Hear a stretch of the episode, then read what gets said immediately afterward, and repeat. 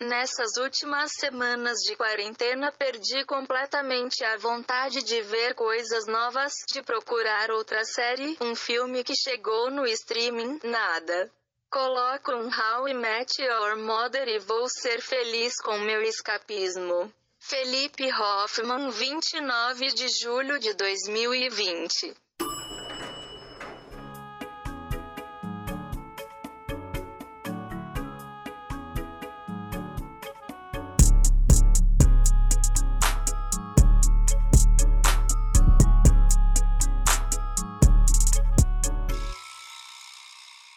Fala galera, sejam bem-vindos a mais um episódio do Montagem Paralela. E hoje eu queria bater um papo mais sério sobre a nossa mente né, na quarentena, nesse isolamento, nesse período de pandemia que a gente ainda está vivendo. Apesar de que algumas pessoas parece que a pandemia já acabou, mas ela não acabou, a gente ainda está vivendo a pandemia. Então é, é sempre importante conversar sobre isso. E é um tema que ele surgiu um pouco de algumas reflexões minhas, de coisas que o Hoffman colocou no Twitter sobre só tá querendo assistir coisas antigas. E para isso, eu chamei o Francisco Filho, que é psicólogo, psicanalista e professor da FAESA, para bater esse papo com a gente. Olá, boa noite. É, boa noite, Flávio. Agradecer aí o convite feito, né? Acho que um convite para discutir um tema tão importante nesse momento, é, eu aposto sempre muito na, na possibilidade de troca, né? Da gente, de alguma maneira, tá trocando ideia e percepções, né? Até para que a gente não se congele nas nossas perspectivas. Eu penso que esse fluxo, né, de informações é sempre interessante. Assim. Enfim, mas eu agradeço aí ao Flávio, ao convite e vamos conversar um pouco então. E aí a primeira pergunta é, é até eu, eu sempre tenho perguntado para as pessoas como que está sendo a quarentena. A quarentena meio que acabou, assim, quarentena aquela aquela fechadona, né? O isolamento ainda tinha que estar tá acontecendo um pouco mais do que as pessoas estão fazendo, mas até um ouvinte ela perguntou porque algumas séries mostraram, a Globo fez algumas séries mostrando como que está sendo isso e, e aí perguntou como que está sendo para você atender as pessoas, como que está sendo o trabalho nesse período de isolamento, sem, sem estar tá presencialmente com, com fazendo a análise presencialmente, como que está funcionando esse esquema. É, então, Flávio, eu, eu penso assim que os atendimentos eles estão acontecendo de modo online, né? Como não podia deixar de ser, mas da maneira como eu avalio, eu tendo a ver isso como um grande, uma grande provisoriedade, assim, né? Eu não, para mim ainda é um pouco difícil conceber a substituição de um atendimento presencial por um atendimento virtual. Não estou dizendo que isso é um problema, eu não estou dizendo que isso não possa ter vantagens, mas é como se eu ainda estivesse suspendendo maiores conclusões, né, para analisar um pouco mais como que é isso. É, pode parecer que não, né, mas tem toda uma importância essa materialização e essa presencialidade de um paciente, de um analista, né, assim, principalmente num tempo como o nosso que já é extremamente virtualizado são experiências que são similares, mas não são iguais. Assim. Então, na minha perspectiva pessoal, eu tenho feito atendimentos online, eu tenho experimentado um pouco isso, né? É, para mim funciona um pouco melhor quando eu vou até o consultório, quando eu estou no consultório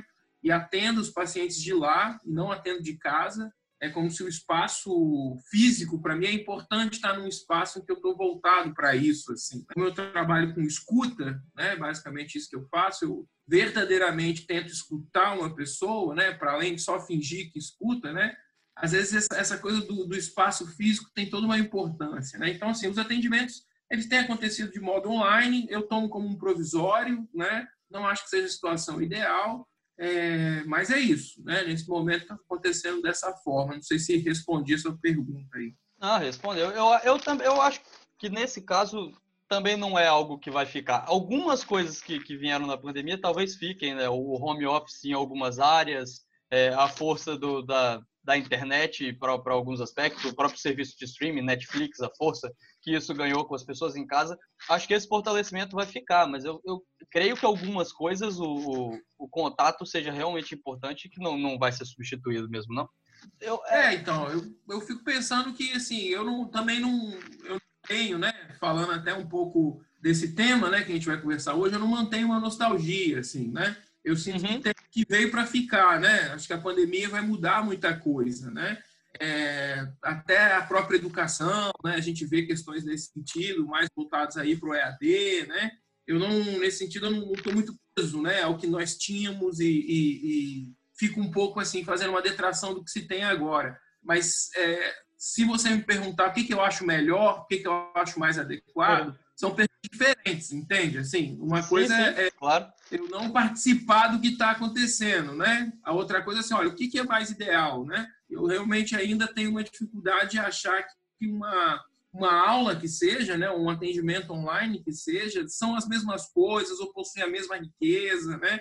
Acho que não não funcionam da mesma forma, assim. Apesar de, né, cada essa tecnologia está avançando e cada vez mais a gente está tentando fazer com que isso se aproxime mais, assim, né? Mas ainda tem algo do tete a tete, do face to face, que a gente ainda não conseguiu uma boa forma de simular isso online. Né? Sim, sim, eu, eu concordo. E, e aí, para começar um pouco o assunto, é, a, a epidemia, como a gente falou, não acabou. O isolamento meio que deu uma flexibilizada alguns flexibilizaram mais do que deveria, até, né? Já tá, já estão fazendo aí festinha e tal, já para deixar o recado. Não é legal, tá errado, você é babaca.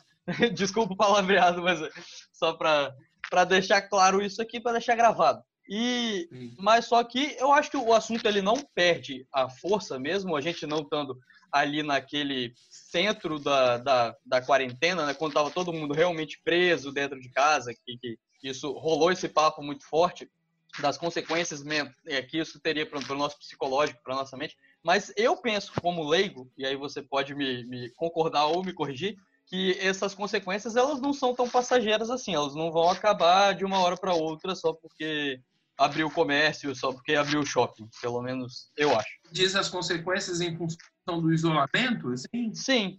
É, então, eu também acho que não, assim, né? Eu acho que psicologicamente a sociedade ela vai eu acho que ela vai consistir em um traço maior de paranoia, né? As pessoas vão ficar mais desconfiadas umas com as outras, né? Eu acho que eu acho que já existia, sabe, Flávio, todo esse movimento antes dessa pandemia. A gente já vinha assim, né, num certo funcionamento social é, de muito isolamento, assim, né? Eu não, eu não, eu não consigo achar que as pessoas são gregárias, assim, ou que a própria virtualização da vida fez com que a gente criasse um pouco essa ilusão, né, de que a gente está conectado, mas não está conectado de verdade. Então, eu acho que isso veio para acentuar algumas coisas que já estavam um pouco batendo a porta, assim, né? Eu acho que os laços nesse sentido, né, as relações que as pessoas vão estabelecendo umas com as outras, eu acho que elas vão ficando, parece um pouco mais rarefeitas, mais ralas, né? Assim, é, começa a dar muito trabalho se encontrar com outras pessoas, né? A gente tem algumas estatísticas aí que mostram né, que as pessoas estão cada vez mais, cada vez menos transando, né? As pessoas estão parando de fazer sexo, assim, né? E eu estou usando o exemplo do sexo porque o, o, sexo é esse contato real com o corpo, assim, né? Contato físico, assim, né?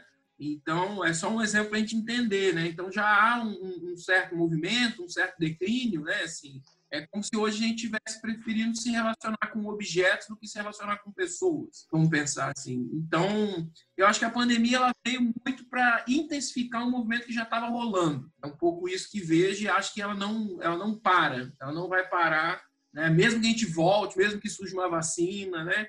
Acho que é uma, uma série de restos que vão ficar aí dessa história. Mas, e, e, aí também pensando, enquanto você estava falando, estava pensando aqui, a, as consequências para a, gente que acaba falando dessa virtualização, ela pega mais quem é mais jovem, né? E para os idosos, por exemplo, que não convivem com essa virtualização, é, uhum. como, como que acaba funcionando essas consequências? Porque eu tenho avós idosos e qualquer, qualquer motivo para sair é motivo para sair. Uhum. Até para fazer o que eles não faziam antes. Eles nunca saíam para certos lugares. Mas agora eles têm que sair. Então, é, É, então, eu fico pensando que os idosos, né, um negócio também que nunca parei para pensar, mas eu fico pensando que os idosos, né, eles estão a salvo por um lado, né, porque talvez eles estão menos expostos, assim, a essa ritualização, né, mas por um outro lado eles também estão excluídos, né, se você pensa que o mundo está todo virtualizado nesse sentido, né, está todo tecnológico e muitas vezes é, essa coisa da inclusão digital, né, é uma coisa que não chega para todos os idosos, né, então, eu tenho um pouco essa desconfiança, sabe, Flávio? Que os idosos é o grupo de. É, é, o grupo social que sofre maior exclusão entre todos os grupos, assim, né? A gente vive uma época muito das identidades, né? A gente vê, assim, uma série de movimentos é, requerendo um pouco mais de representatividade, né? Em relação a uma série de coisas, mas muito pouco se fala do idoso, assim, né? Muito pouco se fala dos idosos, que eu acho que é um grupo que sofre uma exclusão muito pesada na contemporaneidade, né? Até um pouco por isso que você falou, assim, né? Acho que a gente tem uma cultura que é uma cultura muito do jovem, porque talvez o jovem está mais na tecnologia, como a sociedade é muito tecnológica, né? Então a gente vive essa cultura meio da juventude, forever young, que eles falam, né? Então, assim, eu acho que o idoso, né, ele está numa situação bem complicada. Não sei como é que você vê isso, né? Mas eu acho que ele está numa situação complicada, assim. Ah, eu acho que principalmente agora, é, enquanto a gente acaba, mesmo que não seja a mesma coisa, encontrando uma substituição razoável para algumas coisas através do celular, o idoso ele não, ele tem um pouco mais de dificuldade para se acostumar, né? Ele realmente vai defender que falar no telefone não é a mesma coisa que visitar a pessoa e conversar pessoalmente. Sim. Então, eu acabo eu acho que, que isso colabora para para pegar com mais força né, no, entre os idosos, para eles se sentirem um pouco mais, usando a palavra que minha avó usou, um pouco mais presos, porque ela falou que ela estava vivendo numa prisão dentro de casa, que ela ia morrer se ela continuasse presa. então, é, eu acho que colabora um pouco com isso. É, talvez o, meu ponto de vista é um ponto de vista bem idoso, assim. Minha perspectiva é bem essa mesmo, assim. Acho que, inclusive, a gente devia ouvir mais os idosos, né? Acho que a gente parou de ouvir eles, mas eu acho que eles têm muito para ensinar para a gente. Ah, eu concordo.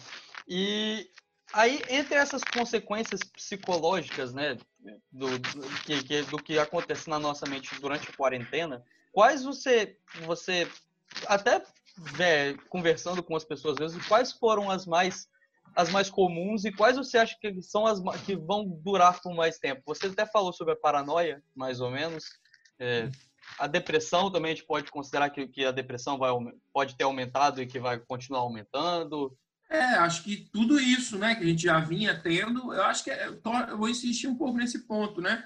Eu acho que a pandemia ela, assim intensificou algumas coisas que já estavam na cena, assim, né? Eu acho que a ansiedade aumenta, né? ideações suicidas, acho que é depressão, né?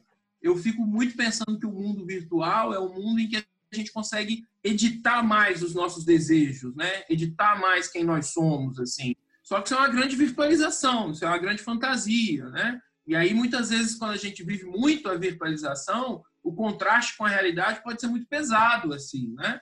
E nesse contraste, muitas vezes, há muita frustração, muita melancolia, né?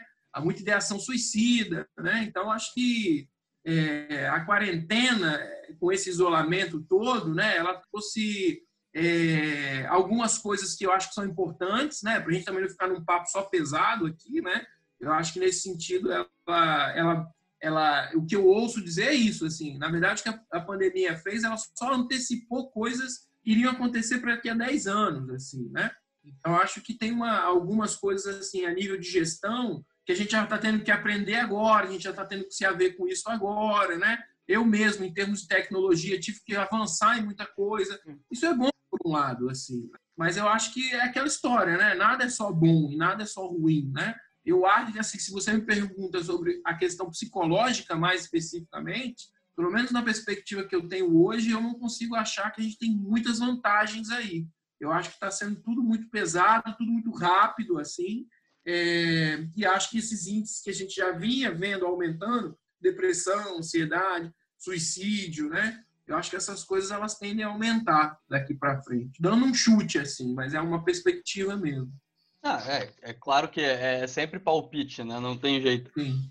E aí eu até tenho um, uma outra parte, assim, é, e tem muita gente que ela meio que, que já chutou o balde, não está muito ligando para os outros, isso também pode ser alguma isso pode ser meio que explicado psicologicamente como algumas dessas pessoas reagiram à reabertura, né, à liberação entre aspas, à flexibilização, como se já pudesse tudo. Existe alguma explicação desse tipo ou é só viagem minha? Cara, eu acho que a explicação disso é que tem algo na condição humana que é meio não sei se eu posso usar esse termo, né? Mas eu acho que tem algo na condição humana que é meio meio egoísta mesmo. A gente é assim, né? É como se a gente quer fazer o nosso, né? A gente quer resolver o da gente, assim, né? Eu acho que muitas vezes se fala muito de consciência social, porque isso é algo ausente, assim. Por isso que a gente deseja tanto, né? Consciência social. Porque no fundo isso não tem, assim, né? As pessoas são muito voltadas para si mesmo, né? Para os próprios interesses, para os próprios desejos, assim, né? Então eu nunca nunca achei que essa pandemia, por exemplo, iria tornar o mundo melhor, né? É, é isso, isso, foi uma coisa que muita gente falou. Né? De que, hã? Isso foi uma coisa que muita gente falou, né? Que no final Exatamente, disso a gente... as pessoas ficariam, né? Mais unidas, mais cuidadosas umas com as outras, né? Eu não, nunca consegui muito acreditar nisso, assim, né? Acho que as pessoas continuam voltadas para si mesmas, egoístas, competitivas. E não é que isso é errado, né? O jogo é meio esse, assim, né? Podia ser melhor o jogo, né? Podia, com certeza, né? Acho importante a gente desejar isso, né? Mas é o funcionamento é meio assim mesmo, assim, né? Então eu acho que tem algo que é, se explica por aí. Acho que as pessoas estão voltando um pouco ao que eram, assim, né? Acho que é isso. Sim. E aí, chegando um pouco no, no tópico que gerou toda a conversa, né? Que foi. Uhum. E, eu, eu senti isso pessoalmente, que eu só estava assistindo as séries que eu era obrigado a assistir para escrever, né? por causa do site e tal. Eu tinha que escrever sobre algumas coisas. Eu assistia essas, mas todo, tudo o resto que saía de novo, eu corria. Eu deixava para assistir uma série de comédia que já terminou e que eu assisti completa na época. E aí ela chegou na Netflix e eu estava revendo. E vários amigos meus, que também trabalham com isso, gostam muito disso, também comentaram que eles estavam só querendo assistir coisa antiga. E aí eu, eu, eu fui conversando com alguns amigos e eu, eu vi que, que, isso poderia ter um, um lado psicológico relacionado à, à, quarentena. E aí é por isso que eu puxei para conversar. Como que você enxerga é, esse, esse lado nostálgico, né? É, então, desde que você comentou, né, sobre essa questão da nostalgia, eu até fiquei pensando um pouco sobre isso, assim, né? É... Eu, o ser humano, de modo geral, Flávio, é muito sensível à perda, né? É como se a gente tende a olhar o que a gente perdeu com mais brilho, assim. Aquilo parece que é uma dessas coisas que, é, justamente porque perdeu, aquilo parece que ganha em maior importância, assim, sabe como? É o então, clichê, né? É o clichê que você só dá valor depois que você perde. É um pouco isso, assim. Eu acho que o ser humano tem essa, essa sensibilidade àquilo que perde, né? Mas quando ele vive aquilo que ele perdeu, né? Quando ele tem essa possibilidade de viver aquilo que ele perdeu, ele percebe que aquilo talvez nem brilhe tanto, né? É como se a, a experiência não é tão interessante quanto o desejo de ter a experiência. Isso tem uma diferença, assim, né? Então, eu acho que a questão da nostalgia fala muito disso, assim, de uma espécie de, de sensibilidade àquilo que, que se é perdido, nesse sentido. E como a quarentena, né? Eu acho que a quarentena nos trouxe muitas privações nesse sentido, talvez isso aumentou essa sensibilidade, né? E talvez uma forma de resgatar isso seja através aí, né, assim, de filmes, séries, né? Coisas que são antigas, né? Essas coisas vão ganhando um deslocamento, né? Talvez eu não possa mais ter uma determinada coisa antiga, mas eu posso ter outras, né? Às vezes eu posso ver um filme antigo nesse sentido. Então, eu acho que isso é muito do funcionamento humano, né? É, tem alguns autores que leio, né, que eles chegam a comentar sobre isso. Olha, não existe maior dificuldade humana do que perder, né? E claro que perder é algo que, assim, perder é algo que nos é importante. Porque perder algo que nos é importante não, é tão difícil, né? Mas quando a gente perde algo a que a gente está ligado significativamente, assim, de modo afetivo, isso é complicado, né? A gente não lida com isso assim muito bem, né?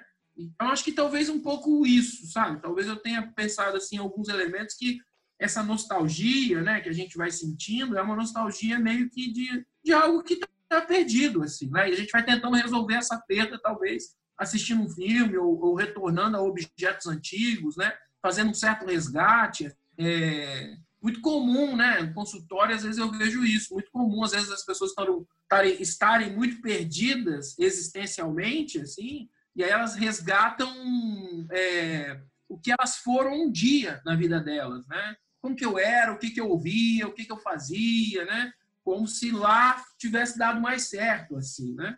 Então, um pouco isso, talvez. Não sei se estou dando elementos aí. Ah, eu, eu, é você que, que, que, sabe mais do que eu. Eu sou o leigo que ficou só pensando que aconteceu comigo.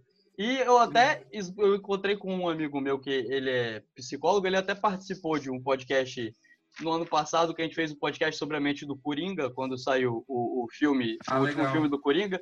E ele comentou que, para ele, ele pensa que pode ser um pouco é, as pessoas buscando uma certa zona de conforto. E, e casa um pouco com aquilo que você estava falando que eu acho que as pessoas estão perdidas, estão sem saber o que, que vai acontecer no futuro, o que, que vai acontecer com a economia, o que, que vai acontecer com o emprego delas. E aí, às vezes, elas procuram talvez esse lugar onde elas têm o conforto. Eu, num, num, num, numa, num número, né, num parâmetro bem menor, óbvio, estou comparando com o emprego das pessoas, com a economia, com, com o futuro de uma família, mas eu senti um pouco disso. Porque quando chegava uma série nova, eu falava, ah, mas eu não sei se vai ser boa. Eu não sei se eu uhum. quero ver isso que não vai ser boa. Não, eu vou assistir aquela que eu sei que ela é boa. Eu sei que ela me faz rir, eu sei que eu me divirto. Então, eu acho que tem um pouco a ver com isso que, que a gente estava falando antes. É, no fundo, se lançar o novo dá muito trabalho, né, cara? É melhor, às vezes, um caminho conhecido do que um caminho desconhecido, assim, né? Sim. E acho que num momento em que a gente fica muito perdido, né? A gente vai preferir o seguro, né? A gente não vai preferir isso que é desconhecido, né? Então, acho que tá tudo dentro disso, assim, de alguma forma, né? E a melancolia que você falou, porque eu, eu sinto um clima de melancolia, né, muito forte. E que não, não é só da, da pandemia. Eu acho que nesse caso eu concordo plenamente com, com o que você estava falando, que já vem de antes. Mas essa, essa melancolia, ela tem um pouco a ver com essa vontade de talvez repetir é, alguma vivência antiga. Que a, a gente tá, eu tô puxando por causa das séries, né? Mas talvez não sejam só as séries, né? Podem ser outras vivências antigas, outras coisas. É, então, estou tentando não pensar na série, para mim é um pouco mais difícil, né? Mas pensando assim em termos subjetivos, quando a gente pensa numa melancolia, né, que a gente chamaria assim de uma certa depressão, um quadro mais instalado, né? Vamos pensar assim, né? A melancolia ela sempre tem a ver com uma dificuldade de se desligar de algo que já se desligou. Né? Posso te dar um exemplo prático assim. Às vezes uma mãe que perde um filho e que mantém o quarto do filho tal qual o filho deixou quando ele era vivo. Ela não meio que não faz o desligamento desse filho, né? Porque uhum. e, um desligamento pode se agravando por uma depressão grave, né?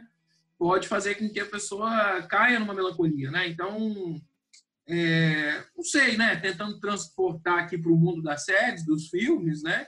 Talvez você possa me ajudar a pensar, assim, né? O que, que é isso que fica tão difícil para as pessoas se desligarem é, de séries, né, em que elas, sei lá, como você disse muito bem, né, já sabem, né, que vão rir, que vão, vão acrescentar, né. A cara que filme, né, não sei os filmes, assim, os tipos de filme que eu vejo, às vezes exigem mesmo que eu veja mais de uma vez, assim, né, porque não são filmes que dão uma coisa muito mastigada, assim, né.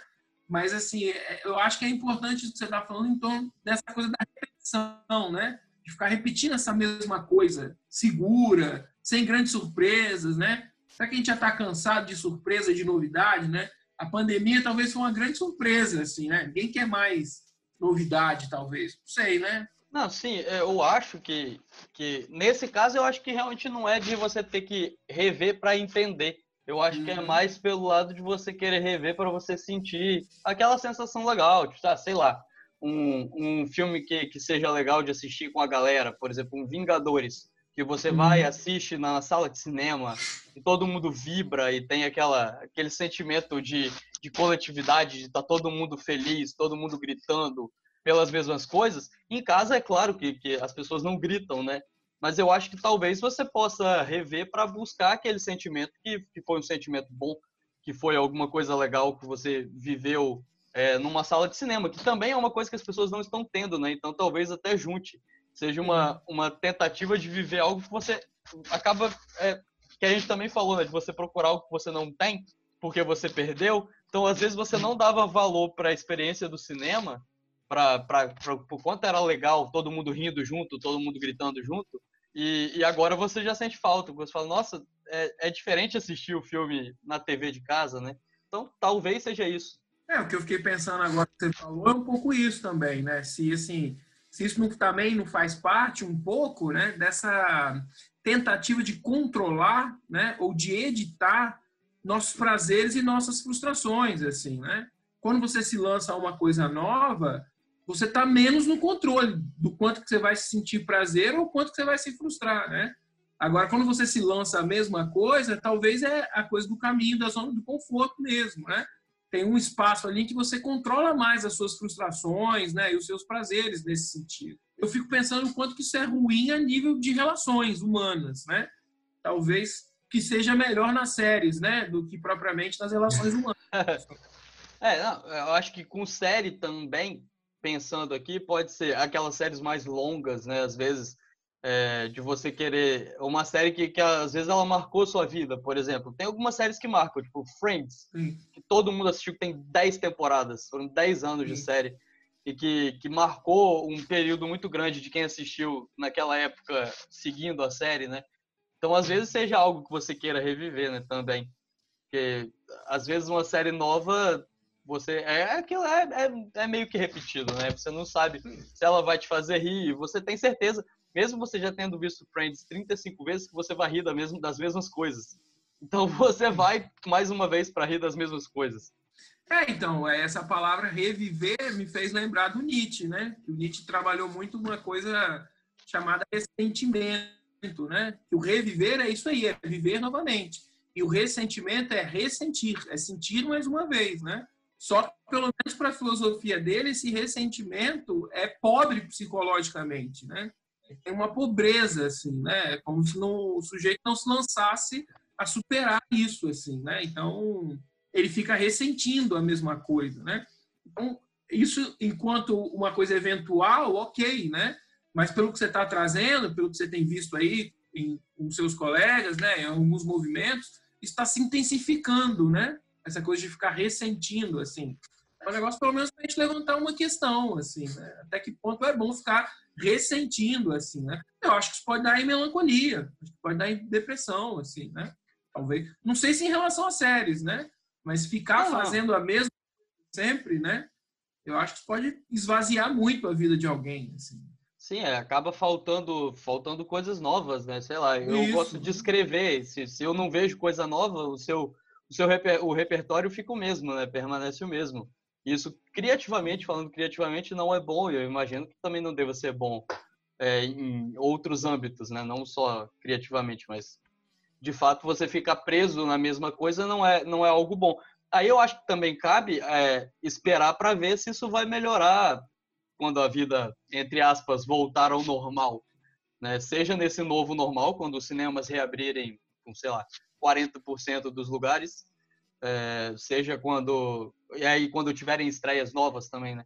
Porque até é, é, é, curioso, que eu não sei até que ponto tem ligação com isso, se alguém pensou nisso, eu acho que não deve ter pensado, mas os cinemas na reabertura eles vão vir só com filmes antigos também, que é na, na esperança, é, tanto por um lado é, para as distribuidoras não terem que pagar os custos dos filmes novos, né, e poderem ganhar dinheiro é, um dinheiro mais limpo, podemos dizer assim, para suprir essa pausa que ficou muito tempo parado. É, mas também são filmes antigos e eu acho que talvez não tenha sido proposital, mas um pouco tem a ver com você tentar puxar a pessoa para você reviver é, o sentimento que você teve quando você viu Jurassic Park no cinema.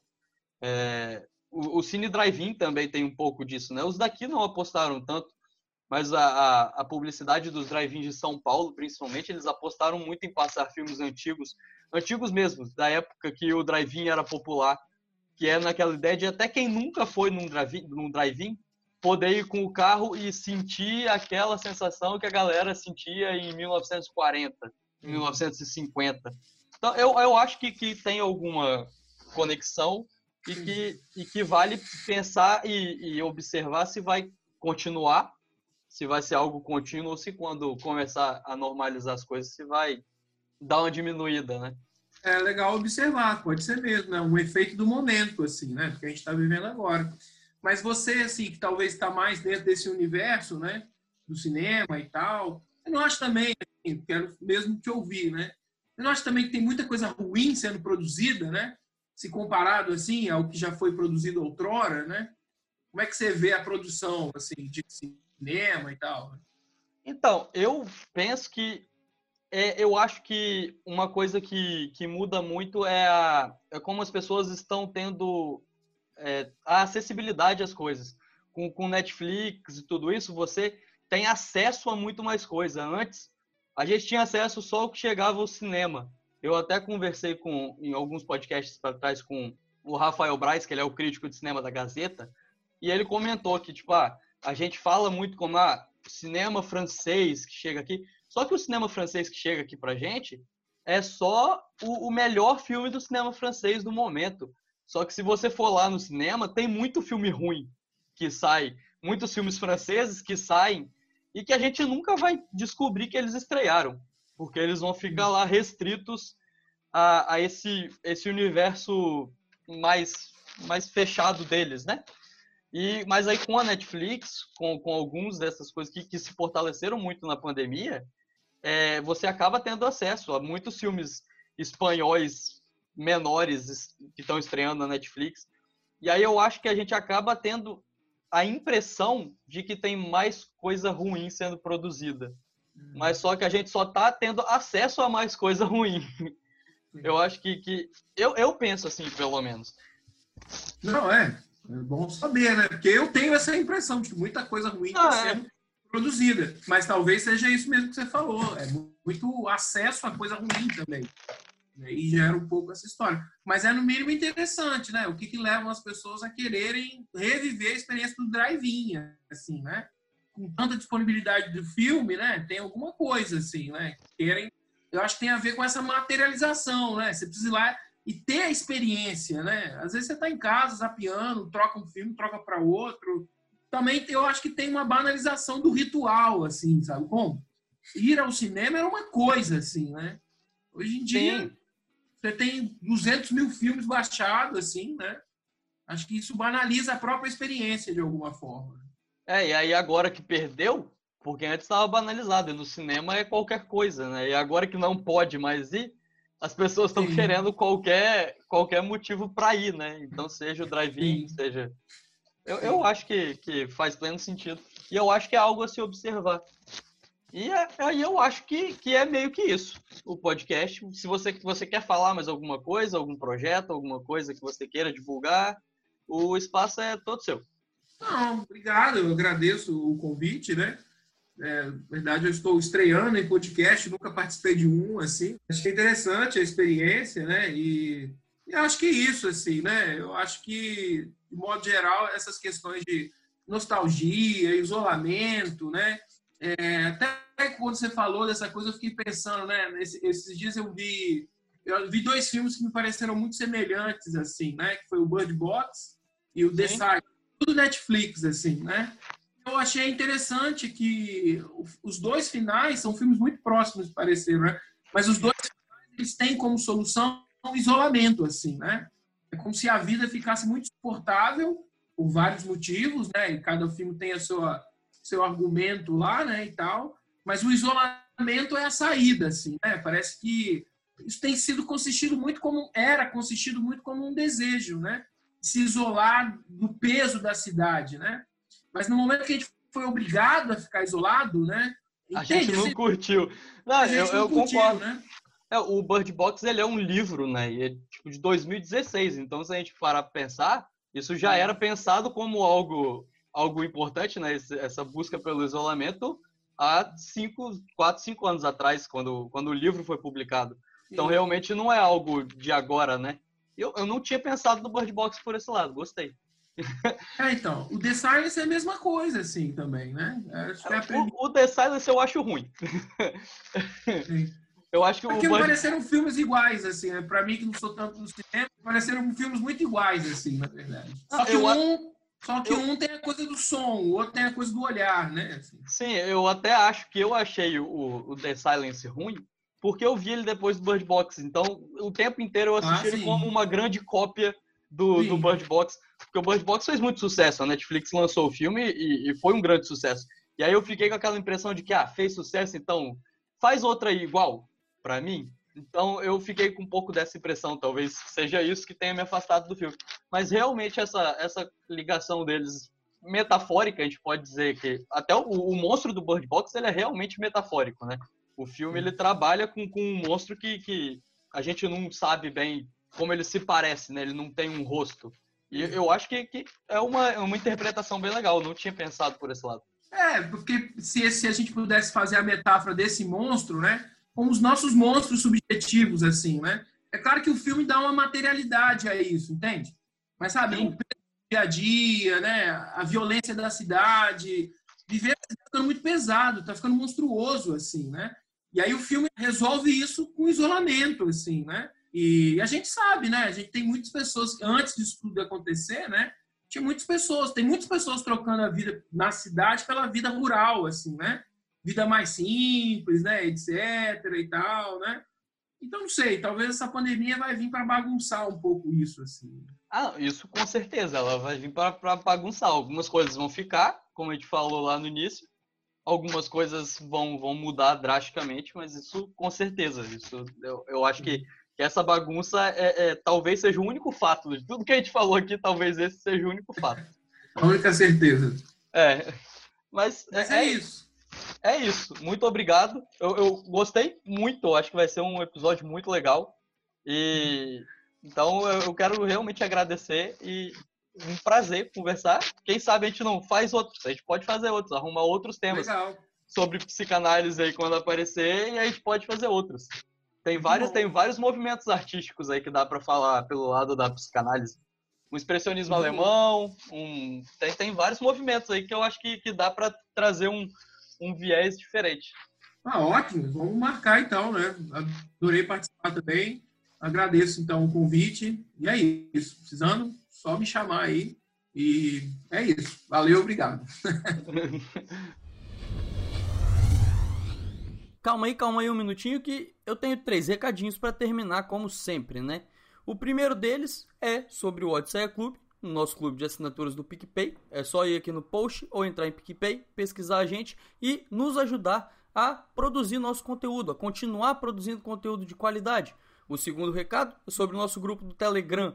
É, também, o link também está no post. E, ou você vai no Telegram, procura a Odisseia e acha a gente. É um lugar onde a gente troca ideia com todo mundo e tá muito legal. E o terceiro recado de hoje, e mais importante, é: estamos no Setembro Amarelo. E como vocês viram, eu conversei com um psiquiatra. Então, eu preciso dizer que a sua saúde mental importa e muito. Não tenha medo, não tenha vergonha de procurar um profissional sempre que sentir alguma coisa. Procure um psicólogo, procure um psiquiatra ou ligue para o CVV, que eu vou deixar o, o link aqui no post e o telefone é 188. Então, entre em contato com esses profissionais, eles estão aí para te ajudar. Não deixe para depois.